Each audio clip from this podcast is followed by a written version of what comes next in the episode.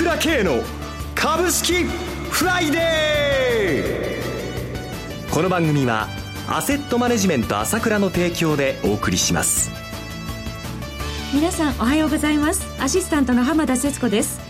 朝倉慶の株式フライデー。パーソナリティは、アセットマネジメント朝倉代表取締役で、経済アナリストの朝倉慶さんです。朝倉さん、おはようございます。おはようございます。よろしくお願いいたします。よろしくお願いします。そして、毎月第一金曜日は、アセットマネジメント朝倉、吉田沙織さんにもお越しいただいてお送りいたします。吉田さん、おはようございます。おはようございます。よろしくお願いいたします。よろしくお願いいたします。さて、朝倉さん、今週の相場ですが、どのようにご覧になってらっしゃいますでしょうか？すごいですよね。ちょっと話題がね、いろいろ。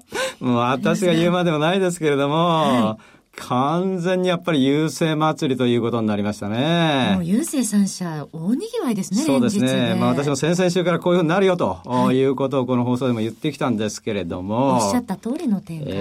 えー、これね、はい、やはりものすごく大きなことなんですね。やっぱりこの SBI の調査によると、郵政買っって売り買いしてる人の4割までが今新しい投資家だって言うんでしょ？初心者の方。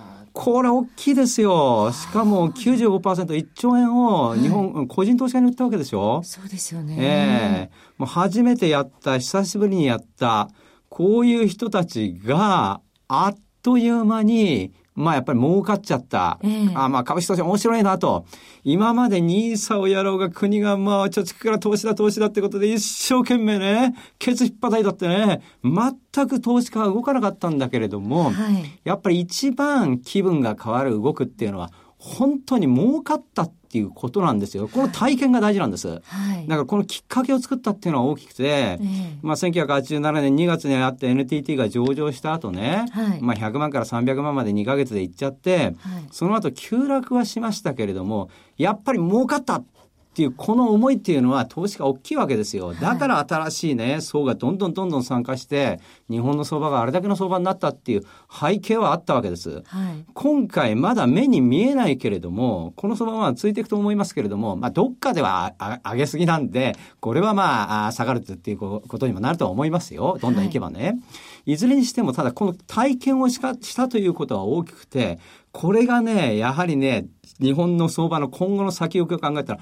ものすごく大きなこととしてね、まあ、下支えないしはどんどん上行くという流れを押すね、あ力になっていくんですよ。これで私は水面下では劇的に変わってるね、形ができてくる、はい、そもそもアメリカなんかは金利が高いんだから、日本は金利が安いんだから、はい、アメリカよりあの株価が高くたら全然おかしくない素地があるんだから、日本の保守的な気分が変わってくるって、これは大きかったと思います。投資家の方の心理ムード、ムードですよね。好転していくっていう期待できますね。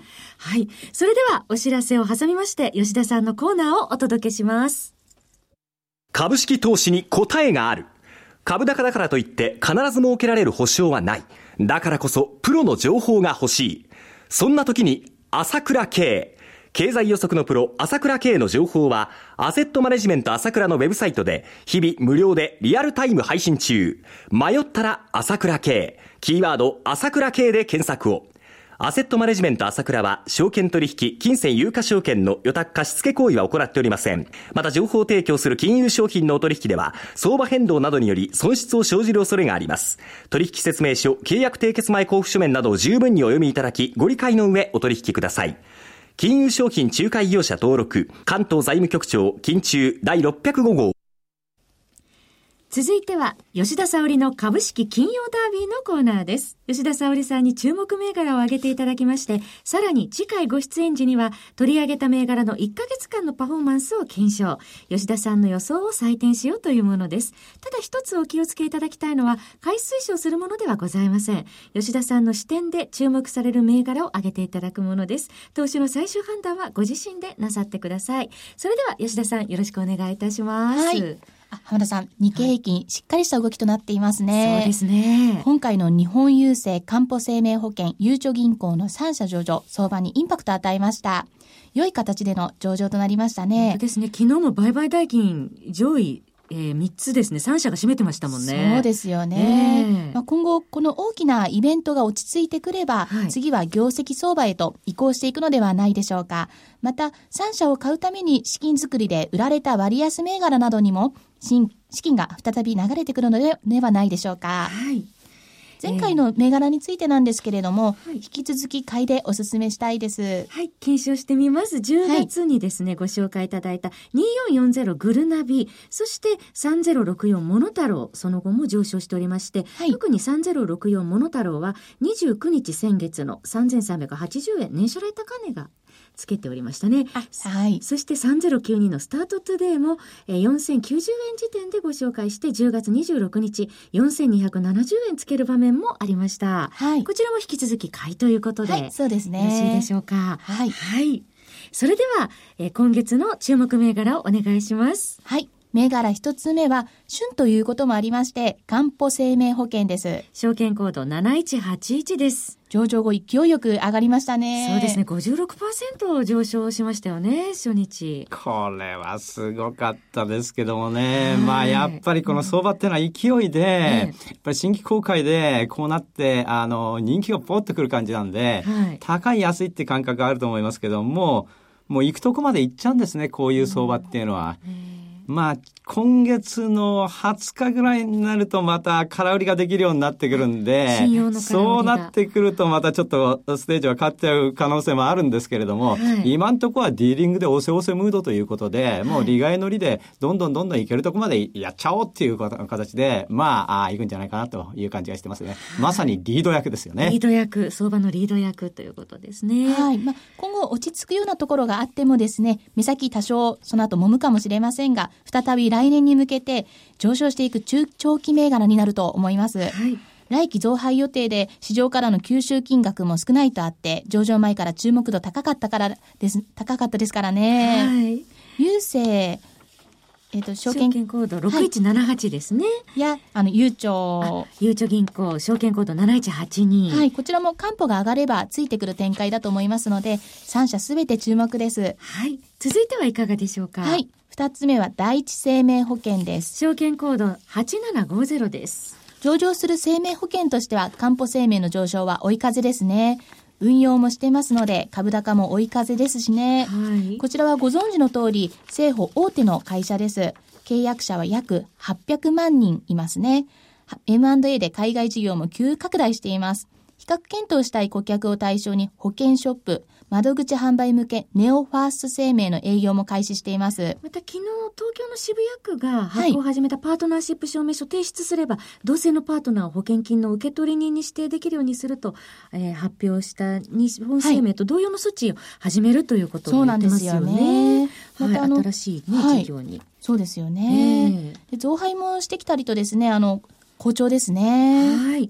続いていかがでしょうか？はい。三つ目は、塩野義製薬です。証券コード4507です。11月以降、インフルエンザの患者が増えますね。はい。これから嫌な季節になります。またやってきました。はい。当社がインフルエンザを1日で治療できる世界初の新薬を2018年にも実用化するという話、注目です。インフルエンザ治療薬は現在スイス大手のロシュが販売するタミフルなどがあります。タミフルはウイルスの上昇をあの増殖を止める効果はなくてですね、服用を5日間ほど続ける必要があったりと、患者の負担が大きいんですね。はい、今回の新薬はウイルスの増殖を抑えて死滅させるというものでして、厚生労働省は画期的な新薬候補として優先的に審査するとのことです。新薬は喉や鼻から人体に入ったウイルスを増殖するときに使う酵素の働きを邪魔をし、はい、ウイルスはそのまま死滅するという従来品と全く違う仕組みで効くという画期的なものなんですね。まだこれからの実用化に向けての先駆け審査指定制度の段階ではありますが、これからの季節、インフルエンザは脅威となりますし、注目したいです。はい、この新薬注目ですよね。はい、それでは一旦ここで CM です。はい。今、朝倉慶が熱い。その鋭い分析力で注目を集める経済予測のプロ、朝倉慶が代表を務めるアセットマネジメント朝倉では、日々の株式情報を無料でリアルタイム配信中。アベノミクスで上昇した株式相場、投資家はここからどう対処すべきか。迷ったら朝倉慶。キーワード朝倉慶で検索を。アセットマネジメント朝倉は、証券取引、金銭有価証券の予託貸付行為は行っておりません。また、情報提供する金融商品のお取引では、相場変動などにより損失を生じる恐れがあります。取引説明書、契約締結前交付書面などを十分にお読みいただき、ご理解の上お取引ください。金融商品仲介業者登録、関東財務局長、金中第605号。それでは、吉田さん、続いての銘柄は何でしょうか？はい。四つ目は、東宝です。はい。証券コード9602です。阪急系映画大手の会社ですね。はい。テレビ局との連携に強みがあります。映画事業は名探偵コナンや化け物の子など自社配給の映画が年間を通して好調を維持しています。また今後の期待作品は映画ではストアウォーズ、ホースの覚醒、007スペクター、邦画では映画、妖怪ウォッチ、閻魔大王と5つの物語だにゃん。こちら、昨年末にも妖怪ウォッチは大ヒットでしたからね。そうですね。大ヒット妖怪ウォッチの第2弾となり、12月公開ですね。演劇では、放浪記があります。今、上演中ですね、中村幸恵さんがね。はい、そうですね。はい、来年には、アリス・イン・ワンダーランド、インデペンデンス・デイ2など、今後も期待作品目白押しですね。注目作品たくさん載ってますもんね。そうですね。続いていかがでしょうか？はい。5つ目は、単成者です。コード番号9743です。商業施設、博物館等のディスプレイ企画、設計、施工大手です。医療施設分野にも力を注いでいます。より良い空間創造を通じて豊かな社会と生活の実現に貢献するという経営理念のもと空間全体を創造するビジネスが高い評価となっているんですね。いろいろなプロジェクトを手掛けていますが、渋谷ヒカリエ、シンクスイ ShinQs スイッチルームやワンピース展やリニア鉄道館などなど幅広いです。東京オリンピックを前にホテルや博物館などレジャー関連の勢いも増している中で恩恵も大きいと思いますね。増配もしていますよ。はい、最後にもう一目からお願いします。はい。6つ目はメニコンです。コード番号7780です。はい。コンタクトレンズ等の製造、販売の会社です。こちらは知名度ありますね。はい。メルスプランというのがありまして、はい、一定額を払うことで汚れなど、万一のトラブル時には、新しいコンタクトレンズと交換したりと、会員数約110万人突破してきています。このプラン、安定した収入も入り、直接接点が持てることが強みでもありますし、魅力的ですね。6月25日上場なので、しこりもなく、今回の上場資金で海外進出や M&A など成長余地があります。ありがとうございます。今月6銘柄を吉田さんに取り上げていただきました。はい。繰り返しになりますが、取り上げた銘柄、いずれも吉田さんの視点で注目する銘柄であって、買い推奨するものではございません。投資の最終判断はご自身でなさってくださいますようお願いいたします。えー、本日も朝倉さん、そして吉田さん、お二方ともありがとうございました。ありがとうございました。私、朝倉慶が代表を務めます、アセットマネジメント朝倉では、SBI 証券、楽天証券への口座開設業務を行っております。私どもホームページから両証券会社の口座を作っていただきますと、週2回無料で銘柄情報をお届けするサービスがありますので、ぜひご利用ください。それでは今日は週末金曜日、頑張っていきましょうこの番組は、アセットマネジメント朝倉の提供でお送りしました。最終的な投資判断は皆様ご自身でなさってください。